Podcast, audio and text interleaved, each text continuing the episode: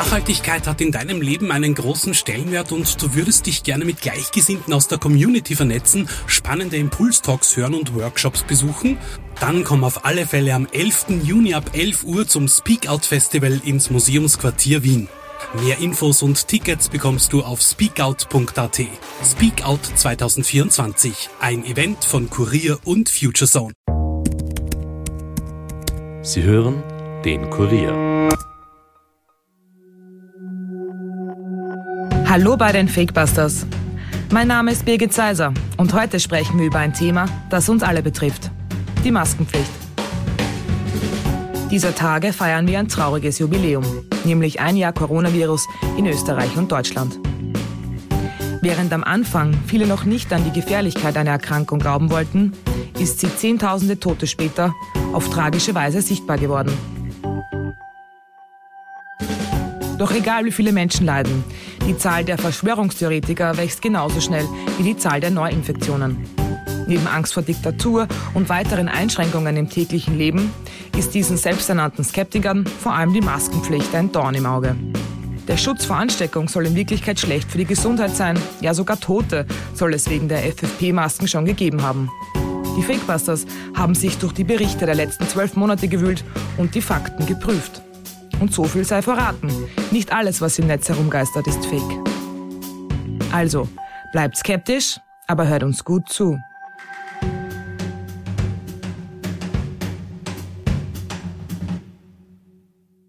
absolut falsch, jetzt Hamsterkäufe zu tätigen oder mit äh, Schutzmasken durch die Gegend zu laufen, vor allem wenn es Masken sind, die einen ohnehin nicht schützen. Wir werden auf das Tragen von Masken setzen. Zwischen diesen zwei Interviews des österreichischen Bundeskanzlers Sebastian Kurz lagen nur wenige Monate. Keine andere Maßnahme wurde während der Pandemie so heiß diskutiert wie die Maskenpflicht. Und vor allem änderten Politiker über keine andere Maßnahme so oft und schnell ihre Meinung.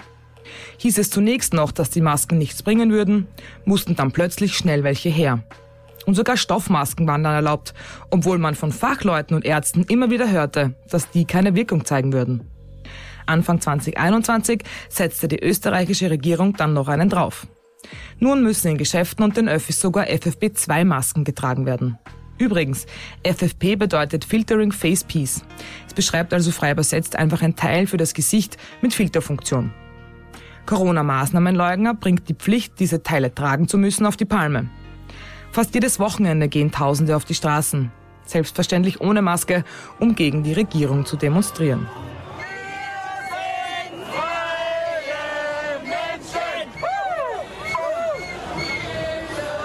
Befeuert werden die Proteste immer wieder von wilden Gerüchten.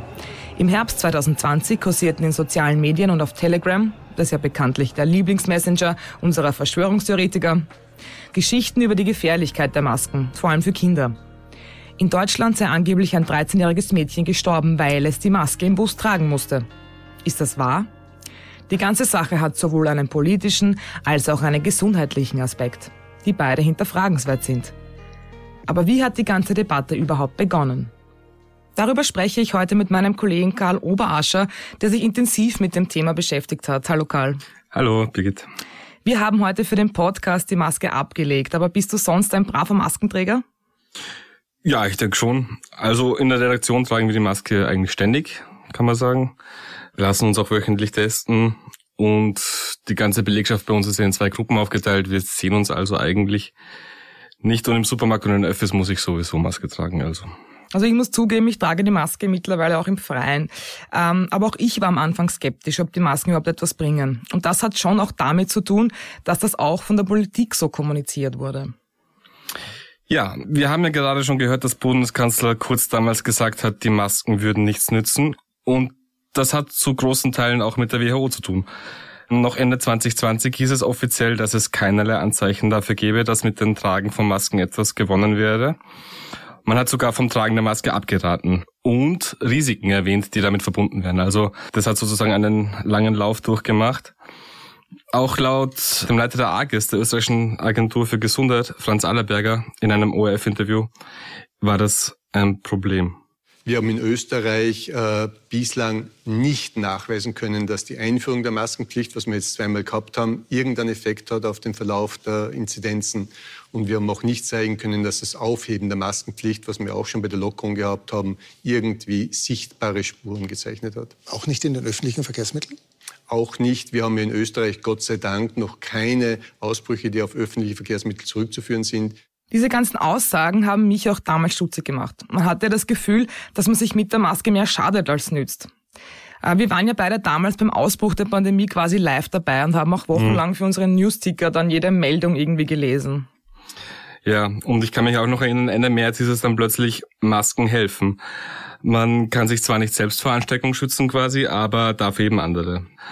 Masken tragen aus Solidarität war das Stichwort und war dann auch in Österreich ab 1. April Pflicht dass die WHO zunächst von Masken abgeraten hat, beziehungsweise die Masken einfach nicht als sonderlich wichtig empfand, hatte übrigens, das würde ich ganz gern hier noch erwähnen, vor allem damit zu tun, dass einfach zu wenig Datenmaterial vorhanden war.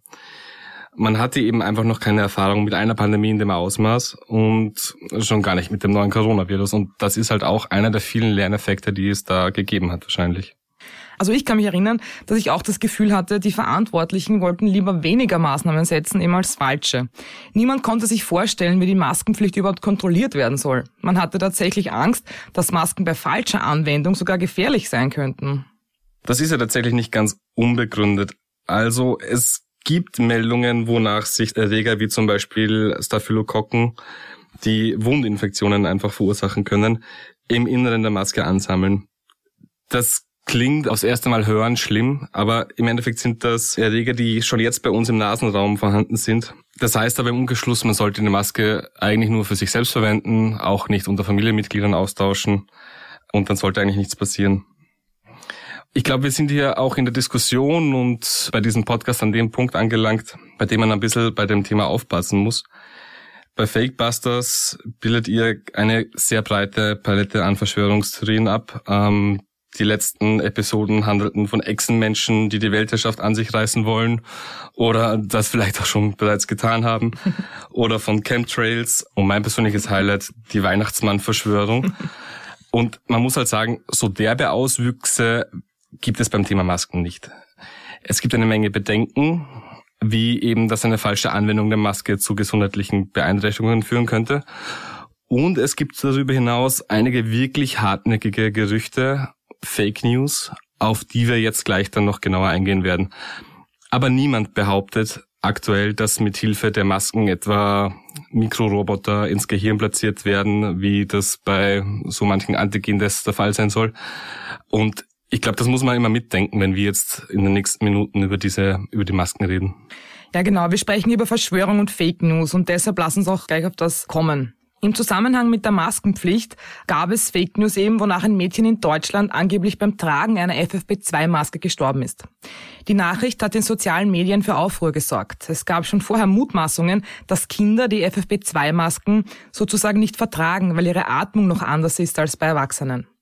Die Bundestagsabgeordnete Birgit Malsack-Winkelmann von der AfD teilte dann im September vergangenen Jahres ein Foto auf Facebook. 13-Jährige stirbt nach Zusammenbruch im Schulbus, erstes Todesopfer durch Maske, wann folgt die Obduktion? Dazu postete die rechte Politikerin dann noch, Schluss mit dem Irrsinn, verschont wenigstens unsere Kinder, denn sie können sich nicht wehren. Nur noch AfD.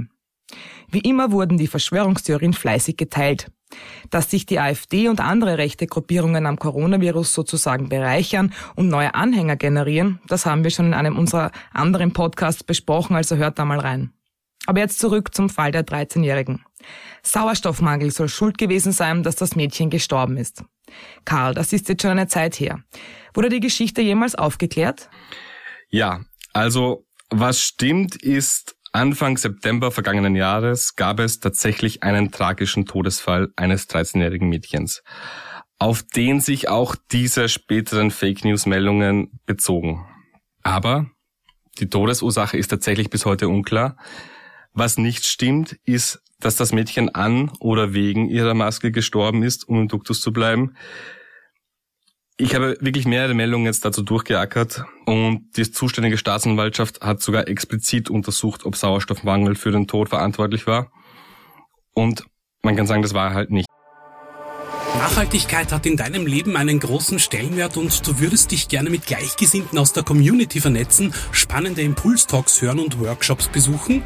Dann komm auf alle Fälle am 11. Juni ab 11 Uhr zum Speak Out Festival ins Museumsquartier Wien. Mehr Infos und Tickets bekommst du auf speakout.at. Speakout 2024, ein Event von Kurier und FutureZone. Also kurz gesagt, die FFP2-Maske hat jedenfalls nichts mit dem Tod des Mädchens zu tun gehabt.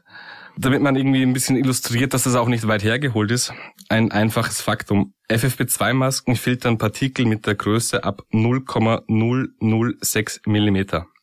Ein CO2-Partikel ist aber deutlich kleiner, konkret 0,0000324 Millimeter.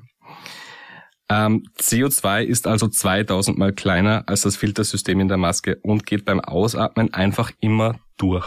Okay, an einer CO2-Vergiftung wird man also eher nicht sterben beim Maskentragen. Aber ich kenne das auch von mir selbst, dass das Tragen speziell von diesen FFP2-Masken unangenehm sein kann. Man hat manchmal wirklich das Gefühl, irgendwie keine Luft zu bekommen. Und genau das soll eben bei Kindern noch gefährlicher sein als bei Erwachsenen. Ja, also neben dem Umstand, dass CO2 eben nicht im Filter der Maske hängen bleibt, würden doch auch reihenweise Ärzte und Pflegepersonal im Krankenhaus in Ohnmacht fallen, die das dort ja seit Jahr und Tag praktizieren. Aber weg von diesem anekdotischen, es gibt dieses Gerücht, dass der CO2-Gehalt im Blut beim Tragen seiner Maske eben ansteigt. Und dieses Gerücht basiert nicht nur auf dieser einen Fake-Meldung, es basiert auch auf einer, wenn auch etwas dürftigen wissenschaftlichen Arbeit, eine Doktorarbeit, ähm, auf die Kritiker der FFP2-Maskenpflicht immer wieder verweisen. Und in dieser 15 Jahre alten Doktorarbeit wurden 15 Medizin untersucht und die Frage war, wie sich Herzfrequenz, Atemfrequenz und die Sauerstoffsättigung ändert. Ich bin jetzt kein Experte auf dem Gebiet, muss ich sagen, aber der Molekularbiologe Martin Moder, der auch einen super YouTube-Kanal, den ich an dieser Stelle ausdrücklich empfehlen möchte, hat, hat sich die Sache auch genauer angesehen und kommt eben zu folgendem Schluss.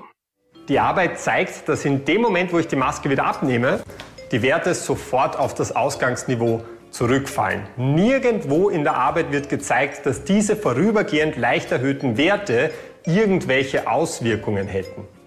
Im Gegenteil, in der Arbeit werden Hinweise darauf gezeigt, dass diese Veränderungen eher keine physiologische Bedeutung haben. Warum? Weil unser Körper nicht deppert ist. Wenn sich die Blutgase bedeutend verändern, kann unser Körper dagegen steuern. Zum Beispiel, wenn der CO2-Gehalt im Blut nennenswert steigt, kann der Körper das kompensieren, indem er einfach die Atemfrequenz erhöht. Dadurch sinkt der CO2-Gehalt im Blut wieder. Ja, das ist spannend. Jetzt eine weitere Frage. Die FFP2-Masken, die sind ja eigentlich nicht einmal für den medizinischen Gebrauch gedacht. Stimmt das? Ja, auch das stimmt. Eigentlich stimmt das, ja. FFP2-Masken sind Staubschutzmasken, die vor dieser Pandemie vor allem bei Baustellen zum Einsatz kamen. Aber sie sind eben auch für den Schutz vor Aerosolen gedacht und können hier eben 94 Prozent aller in der Luft freischwebender Partikel bis zu einer Größe von 0,6 Mikrometern wegfiltern. Insofern bringen sie einfach was. Das heißt, die Verschärfung der Maskenpflicht von nur Mund-Nasenschutz oder FFP1 auf FFP2, wie es in Österreich passiert ist, das macht schon Sinn. Auf jeden Fall. Es ist aber so, dass man sie ja nur an bestimmten Orten tragen muss, wie zum Beispiel im Supermarkt oder in den Öffis. Wenn diese Maske so gut hilft und nicht gefährlich ist, wäre es dann nicht auch sinnvoll, sie einfach immer und überall, also auch im Freien zum Beispiel aufzusetzen? Ja, ich weiß, das wird ja zum Teil aktuell diskutiert, aber es gibt halt wirklich eine ganze Reihe von Untersuchungen, die zeigen, dass das Ansteckungsrisiko im Freien einfach gleich null ist. Eine japanische Studie gibt es da zum Beispiel, die schätzt, dass die Wahrscheinlichkeit, das Coronavirus zu übertragen in geschlossenen Räumen etwa 20 mal höher ist, wenn man sich im Freien eben an den Mindestabstand hält. Und das ist das große Wenn wahrscheinlich. Denn in der Vergangenheit gibt es schon immer wieder Fälle, wo Übertragungen im Freien einfach dokumentiert sind. Ja, also so stiegen zum Beispiel die Infektionszahlen deutlich an nach bei einer Großkundgebung zum Internationalen Frauentag in Madrid wo im März Zehntausende Teilnehmerinnen versammelt waren. Und auch in den USA sind Fälle dokumentiert, wo es nach Veranstaltungen im Freien zu mehreren Infektionen kam. Ist so. Es ist der Mindestabstand das Thema. Ja, da beißt sich die Katze ja auch leider in den Schwanz, weil gerade bei den Demos, die im Moment gegen die Masken protestiert wird, da werden sie natürlich nicht getragen. Naja. Was wir überhaupt noch nicht geklärt haben, ist eigentlich die Gretchenfrage. Helfen die Masken überhaupt? Ja, also natürlich sind Masken nicht die einzigen Schutzmaßnahmen, die ergriffen werden. Es gibt ja auch Abstandspflicht eben, wie vorher erwähnt, und die Lockdown-Maßnahmen. Aber alles in allem scheinen die Maßnahmen hervorragend zu helfen. In Sachen Corona gibt es noch keinen Vergleich, aber wir können die Wirksamkeit der Maßnahmen anhand der Grippe anschauen. In der Saison 2019-2020 gab es in Österreich um diese Zeit bereits hunderte Grippefälle. Es klingt fast ein bisschen absurd, aber heuer gab es laut Statistik der Med-Uni Wien in ganz Österreich erst einen bestätigten Fall. Die Masken tragen da auch bestimmt einen wichtigen Teil dazu bei, nicht nur der Abstand und der Lockdown. Eine letzte Sache beschäftigt mich noch. In Österreich gibt es ja die FFP2-Maskenpflicht jetzt.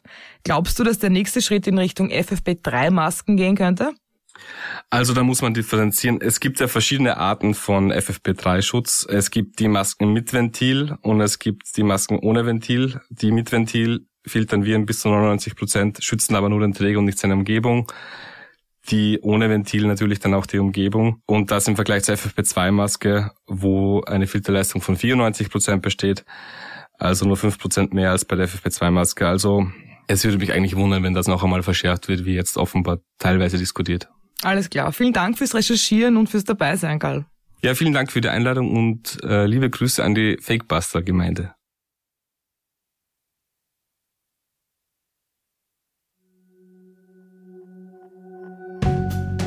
Wir fassen noch einmal zusammen. Zugegeben, das Tragen von Masken ist teilweise unangenehm, aber Fakt ist, dass es Wirkung zeigt. Angst vor Sauerstoffmangel braucht man jedenfalls keine zu haben. Die Geschichten, dass Kinder beim Tragen von Masken gestorben sind, sind fake. Die Pandemie ist das leider nicht und wird uns noch eine Zeit lang erhalten bleiben. Skepsis gegenüber den Maßnahmen der Regierung ist aktuell weit verbreitet und auch verständlich. Je länger wir aber mit dem Thema Corona beschäftigt sind, desto mehr wissen wir und desto sicherer können wir sein, dass das Richtige getan wird. Wir werden in Sachen Anti-Corona-Maßnahmen jedenfalls dranbleiben und genau hinschauen.